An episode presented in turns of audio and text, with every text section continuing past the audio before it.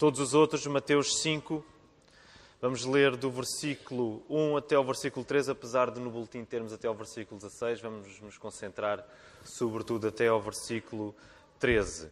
Eu vou ler primeiro e depois hum, poderemos ler todos juntos e fazer o nosso exercício de memorização. Vamos ficar em pé, irmãos, para fazermos a leitura da palavra de Deus.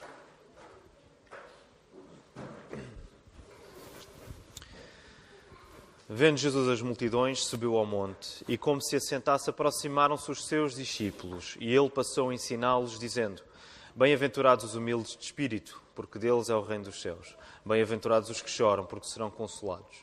Bem-aventurados os mansos, porque herdarão a terra. Bem-aventurados os que têm fome e sede de justiça, porque serão fartos. Bem-aventurados os misericordiosos, porque alcançarão misericórdia. Bem-aventurados os limpos de coração, porque verão a Deus. Bem-aventurados os pacificadores, porque serão chamados filhos de Deus. Bem-aventurados os perseguidos por causa da justiça, porque deles é o reino dos céus.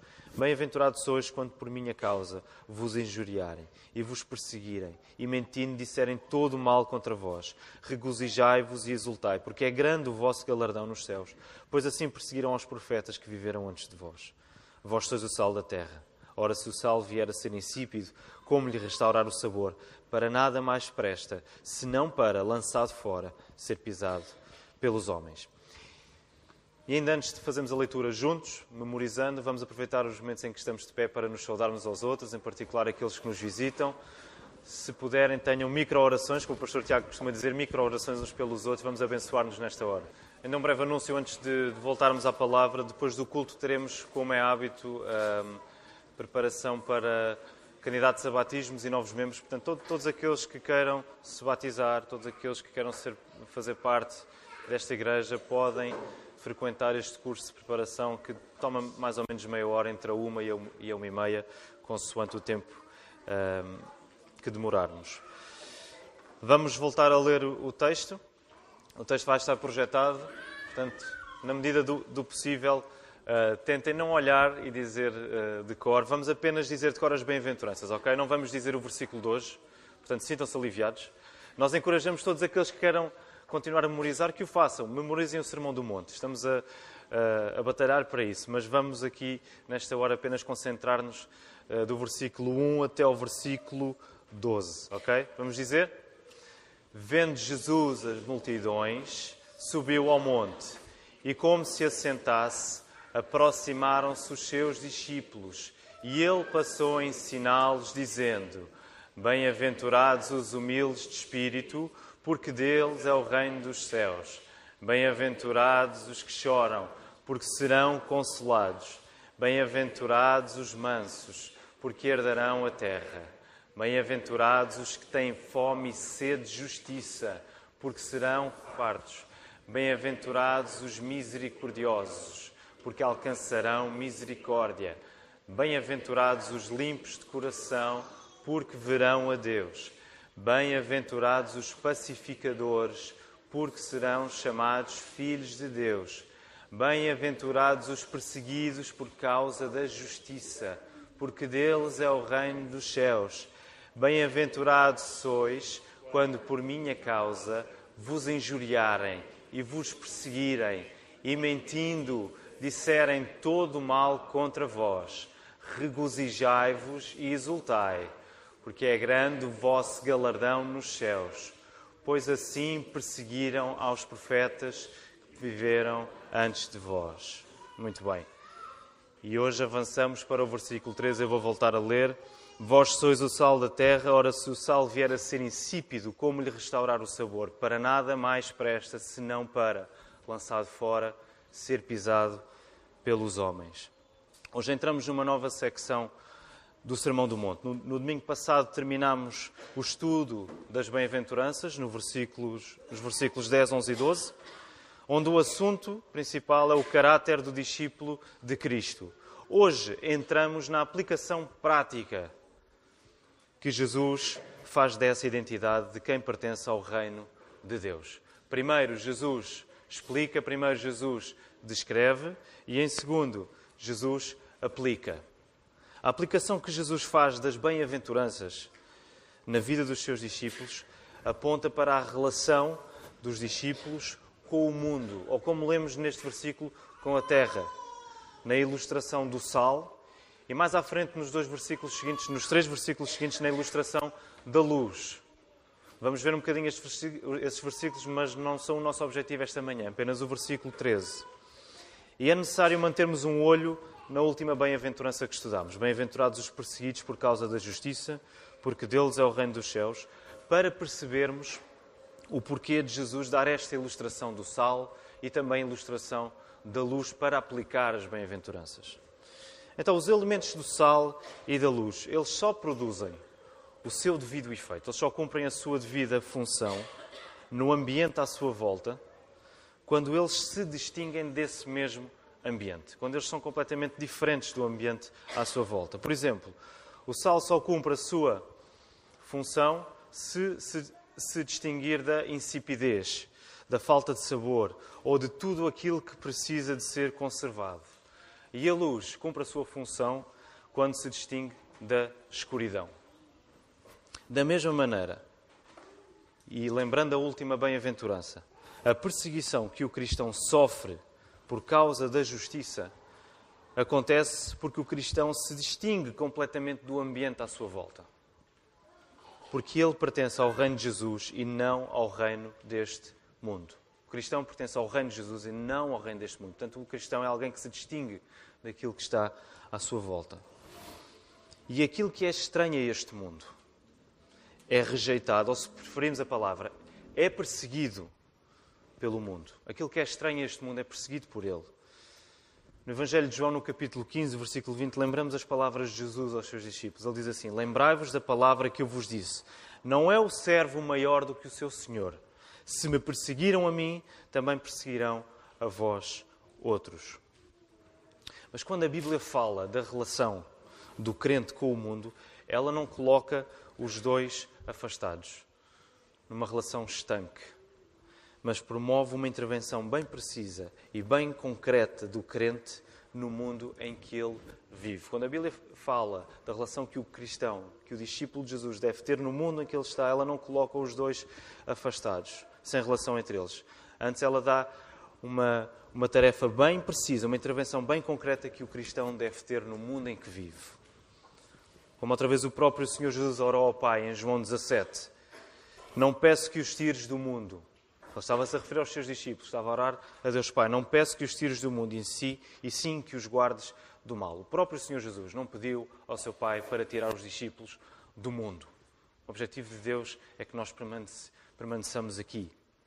A afirmação de Jesus de que os seus discípulos são o sal da terra implica a relação deles não apenas com a terra onde eles vivem, não apenas com Israel, mas acima de tudo, a relação dos discípulos com um sistema pecaminoso, um sistema que rejeita Deus, um sistema que governa este mundo caído. É um sistema que está incorporado em todos aqueles que não estão unidos a Cristo pela fé, todos aqueles que são dominados ainda pelo pecado. Jesus diz para os discípulos serem sal neste sistema pecaminoso. Em 1 João 5,19, lemos que o mundo jaz no maligno. Quem é que me sabe dizer o que é que significa jaz? É um verbo estranho. Dizer que o mundo jaz no maligno significa o quê? Alguém? Alguém que saiba, que me dê um sinónimo de jaz, de jazer. Estar deitado, muito bem. Mais sinónimos? Há mais? Como? Não, não percebi. Permanece. permanece. Sim. Está deitado, está prostrado, permanece. Outros sinónimos. Está morto, está sepultado. E ainda o que eu quero usar, está apodrecido. O mundo jaz no maligno significa que o mundo apodrece no maligno. E esse é o mundo onde os discípulos viviam e onde cada um de nós vive hoje. Mas Jesus não pediu ao Pai para sermos retirados deste mundo. Há uma missão a cumprir. Há um caráter divino, há um caráter do reino de Jesus a aplicar. E temos a promessa de que o próprio Senhor Jesus está connosco até o final dos tempos. As bem-aventuranças são para serem aplicadas nesta terra, neste mundo. E devemos olhar para as palavras de Jesus acerca do sal e perceber o estado do mundo em que vivemos. Sabemos que o sal tem a propriedade de ser condimento, de temperar, de dar sabor. Mas, acima de tudo, devemos olhar para o sal como elemento de preservação, como elemento que previne, o elemento que evita a putrefação dos alimentos, que evita que os alimentos fiquem podres, que sofram o apodrecimento. É essa a principal função do sal. Este mundo que está sepultado no maligno, que dorme no maligno, que está prostrado no maligno, é um mundo que está constantemente a apodrecer. É esse o efeito do pecado nas nossas vidas e no mundo inteiro, o apodrecimento espiritual. Eu creio que seria interessante se nós, cada vez que pensássemos no nosso pecado, no nosso próprio pecado na nossa vida, pensássemos em termos de apodrecimento e lembrássemos que, que cada vez que insistimos num pecado, cada vez que não nos arrependemos de pecados na nossa vida, nós estamos a deixar que esse processo de apodrecimento aconteça em nós apodrecimento espiritual. Portanto, a vida do cristão é um obstáculo a esse avanço da corrupção no mundo. A vida do cristão é um obstáculo ao avanço que a corrupção tem no mundo, ao avanço dessa putrefação, desse apodrecimento espiritual. Por outras palavras, a relação do cristão com o mundo é bem simples. É uma relação de combate, é uma relação de luta. Mas como já vimos, anteriormente e voltaremos a ver mais à frente no, no Sermão do Monte, Jesus ensina que esse combate que o crente esta, estabelece com este sistema pecaminoso, que é contra Deus, este combate que o crente estabelece com o mundo, com esta terra, é feito através do amor ao próximo, é feito através do amor aos nossos inimigos, é feito através da oração que devemos fazer pelos nossos inimigos. Mas esta luta é também uma luta contra a nossa própria carne. É uma luta contra nós mesmos também. Contra a nossa própria natureza pecaminosa. Porque sabemos que, como lemos em Gálatas 5,17, a carne milita contra o espírito e o espírito contra a carne, porque são opostos entre si. Portanto, se tu és um cristão esta manhã, tu tens o Espírito Santo em ti, tu não tens outra alternativa senão viver em luta constante contra o pecado. Porque o Espírito Santo, agora que habita em ti, ele inevitavelmente luta contra a tua natureza pecaminosa. Tu já foste resgatado por Cristo, mas tu continuas ainda um pecador. Só te vais ver livre do pecado quando Jesus regressar. Até lá há uma luta que não acaba. Porque o espírito luta contra a carne e a carne luta contra o espírito. E nós estamos neste ringue, nós não podemos sair daqui. Jesus realça a possibilidade mais à frente no versículo, quando ele diz: Ora, se o sal vier a ser insípido, como lhe restaurar o sabor? Para nada mais presta senão para lançado fora, ser pisado pelos homens. Jesus realça a possibilidade do sal perder o seu sabor e tornar-se insípido, perdendo assim a propriedade que lhe permite conservar e condimentar, perdendo a propriedade que lhe permite evitar o apodrecimento e dar sabor aos alimentos. E agora uma nota mais técnica. A Bíblia de Estudos de Genebra, ela comenta que ao longo do Mar Morto, o Mar Morto é um mar ali na zona da, da, da, da Judeia, onde este Sermão do Monte está a acontecer, ao longo do Mar Morto, os depósitos de sal contêm uma variedade de minerais. Não, não tem apenas o cloreto de sódio, ok? que é o, talvez o mineral mais comum no sal. Não, não tem apenas o cloreto de sódio. Tem uma variedade de minerais que, se expostos à chuva, se expostos a condições de umidade, podem levar à perda da sua salinidade. Okay? Podem levar à perda da sua propriedade de ser sal, tornando aquele sal insípido, tornando aquele sal sem sabor ao longo dos anos. Isso pode acontecer naquela área. Eu não sabia disto. Talvez para. Eu não sei se, se há aqui alguém que já provou sal que não fosse salgado. Alguém? Não? Graças a Deus. Eu nunca provei e agradeço por isso, porque a comida sem sal. É comida mesmo, mas pronto, não vamos entrar por aí. Ok, para muitos de nós que muito provavelmente nunca experimentámos sal que não fosse salgado, é difícil perceber esta parte da ilustração de Jesus. Ok? Se não tivermos em conta este contexto geográfico, onde o Sermão do Monte está a acontecer. E temos de ler nestas palavras de Jesus um aviso muito sério que ele está a deixar aos seus ouvintes. Está a falar da possibilidade de o sal, que para 100% de nós aqui nunca perdeu o seu sabor, nunca experimentámos sal a perder a sua salinidade, mas ele, ele dá a possibilidade de o sal poder perder um, aquilo para o qual ele foi feito. Se o cristão não se diferenciar do mundo à sua volta, se o cristão não for diferente de onde ele está a viver, deixando de combater o avanço da corrupção espiritual, deixando de temperar espiritualmente todos aqueles que estão à sua volta. Se o cristão deixar de fazer isto, Jesus diz que um cristão assim será rejeitado, será lançado fora. Por outras palavras, e deixem-me simplificar, um cristão assim não é de facto um verdadeiro cristão. Não é. Espero que não achem exagerado estar a dizer isto, mas um cristão assim, é o que a palavra está a dizer, um cristão assim não é de facto um verdadeiro cristão. Reparem, podemos afirmar claramente isto porquê? Porque Jesus diz que os seus discípulos são quem? São aqueles que, cujo caráter é definido pelo quê? Que vimos anteriormente. Pelo quê? O que é que estudamos? As bem-aventuranças. O discípulo é aquele cujo caráter é definido pela humildade de espírito, porque chora, porque é manso, porque tem fome e sede de justiça, porque é misericordioso, porque é limpo de coração, porque é pacificador e porque é perseguido. Esse é o discípulo de Jesus. É a sua identidade, é o seu caráter. E o que é que Jesus está a aplicar agora no versículo 13? Esses são o sal da terra. Esses são aqueles que são o sal da terra. Ora, se um cristão não está a salgar como é suposto, então é porque alguma coisa de errado se passa na sua vida.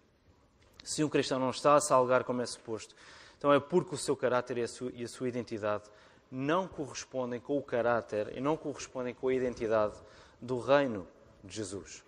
Ok? Portanto, um cristão que não tem esta propriedade do sal de ser um agente de combate ao avanço da corrupção que está à nossa volta, e de ser um, um agente de, que dá sabor à vida dos outros, é difícil considerar essa pessoa como um verdadeiro cristão. Estas são palavras fortes do Senhor Jesus esta manhã. E como temos apenas um versículo hoje, eu quero avançar já para, para a aplicação e tenho três pontos para aplicarmos esta manhã neste sermão.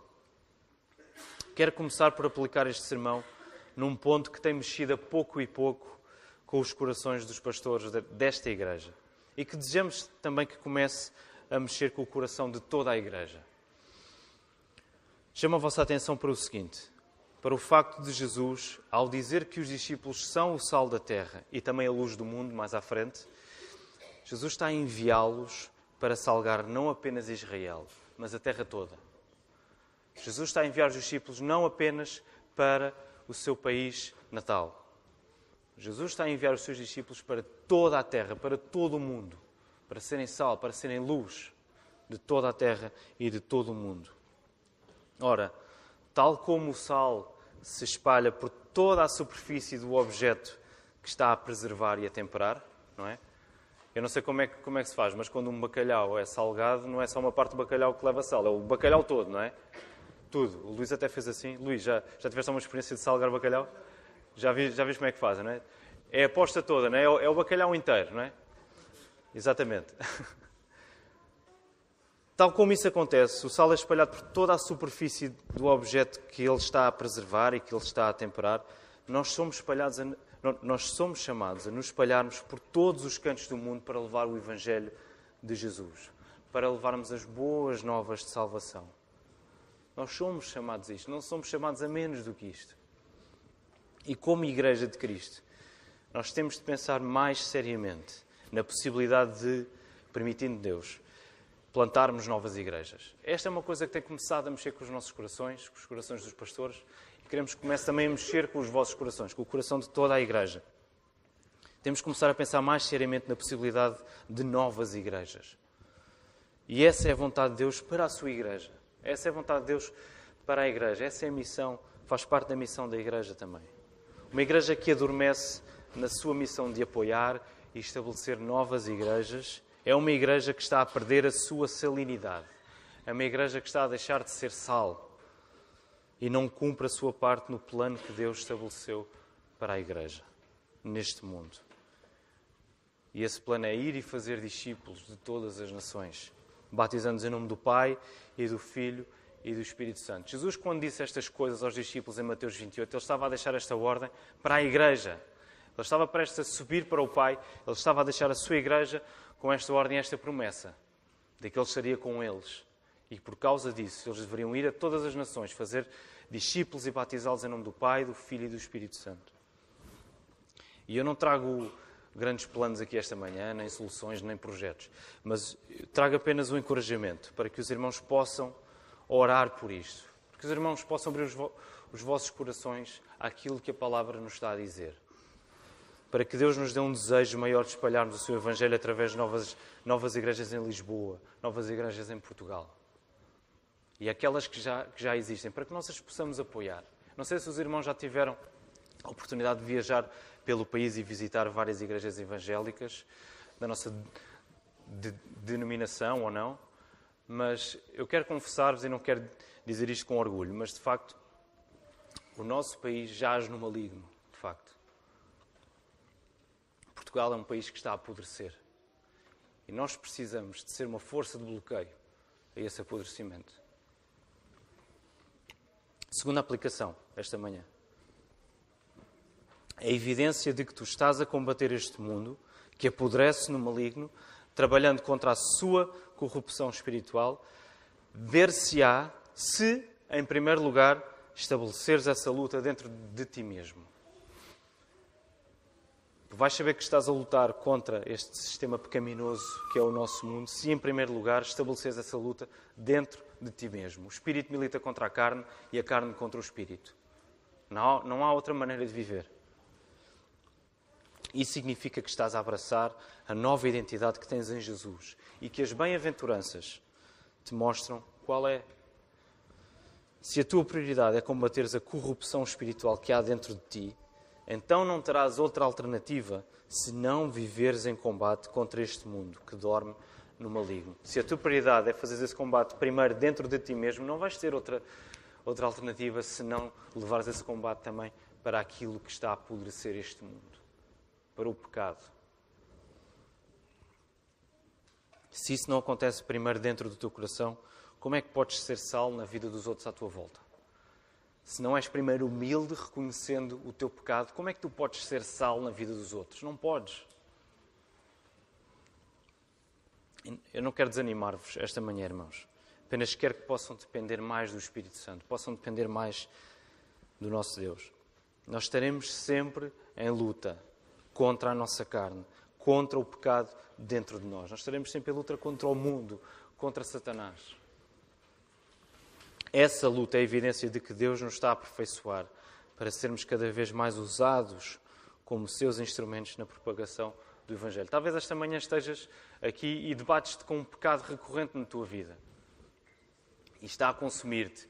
E já leva demasiado tempo até que, o, até que o consigas vencer. Ainda não conseguiste.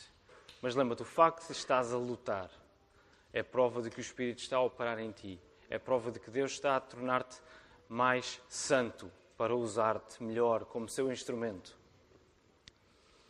na propagação do Evangelho de Cristo para seres sal, para seres luz. Terceira e última aplicação. Leva a sério os avisos que a palavra faz. Leva a sério os avisos que a Bíblia faz.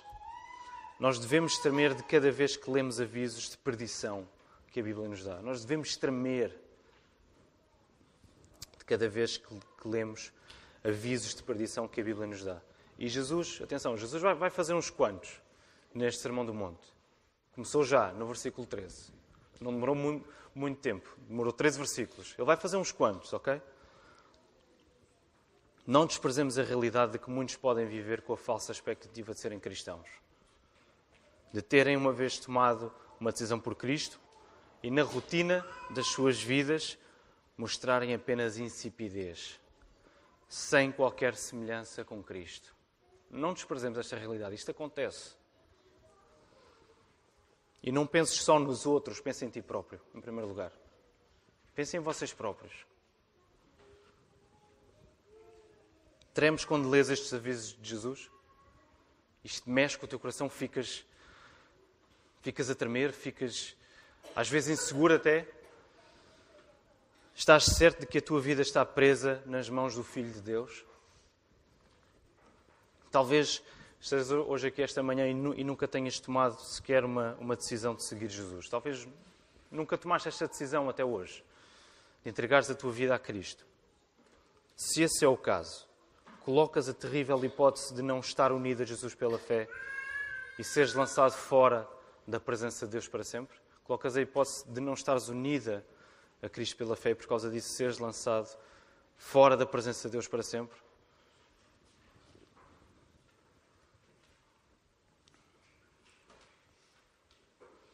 Nós não queremos ser brandos. Nós não estamos aqui, não queremos apenas dizer aquilo que vocês querem ouvir. Nós queremos pregar a palavra. E quando a palavra é dura, nós temos de ser duros. Não queremos ser brandos, pois o inferno é uma realidade claramente destacada pela palavra. Vimos isto ainda há umas semanas aqui na, na reunião da oração, quando estudávamos o catecismo. Nós não podemos ser brandos quando a Bíblia fala do inferno, porque é uma realidade que existe. Retirar essa realidade é retirar o valor concreto, poderoso do Senhor Jesus, do sacrifício de Cristo. Se não há inferno, Jesus morreu em vão, ok? Se não há nada do qual devemos ser salvos, Jesus morreu em vão. E Jesus não morreu em vão. Não queremos ser brandos, pois não sabemos quando Deus nos chamará à Sua presença para prestar contas diante dele. Nós não sabemos. Não podemos ser brandos, não podemos ser mornos, não podemos dormir, não podemos estar prostrados, porque não sabemos quando é que Deus nos chamará. Nós não queremos ser brandos porque o que nós pregamos aqui domingo após domingo é literalmente uma questão de vida ou de morte. Nosso ministério enquanto cristãos é pregar coisas que são literalmente uma questão de vida ou de morte. Ou nós estamos com Cristo ou nós não estamos com Cristo. Não há meio termo. E nós não queremos ser brandos porque Jesus não foi brando quando pregou este sermão. Não queremos ser brandos porque Jesus não foi brando quando pregou este sermão. E Jesus, ao não ser brando, ele não fica por aí porque o seu jugo também é suave. Ele é meigo. Ele recebe todos aqueles que vão até Ele. Que possamos abraçar estas palavras e colocar a nossa vida à disposição do nosso Deus. Que o Senhor Deus nos ajude. Amém.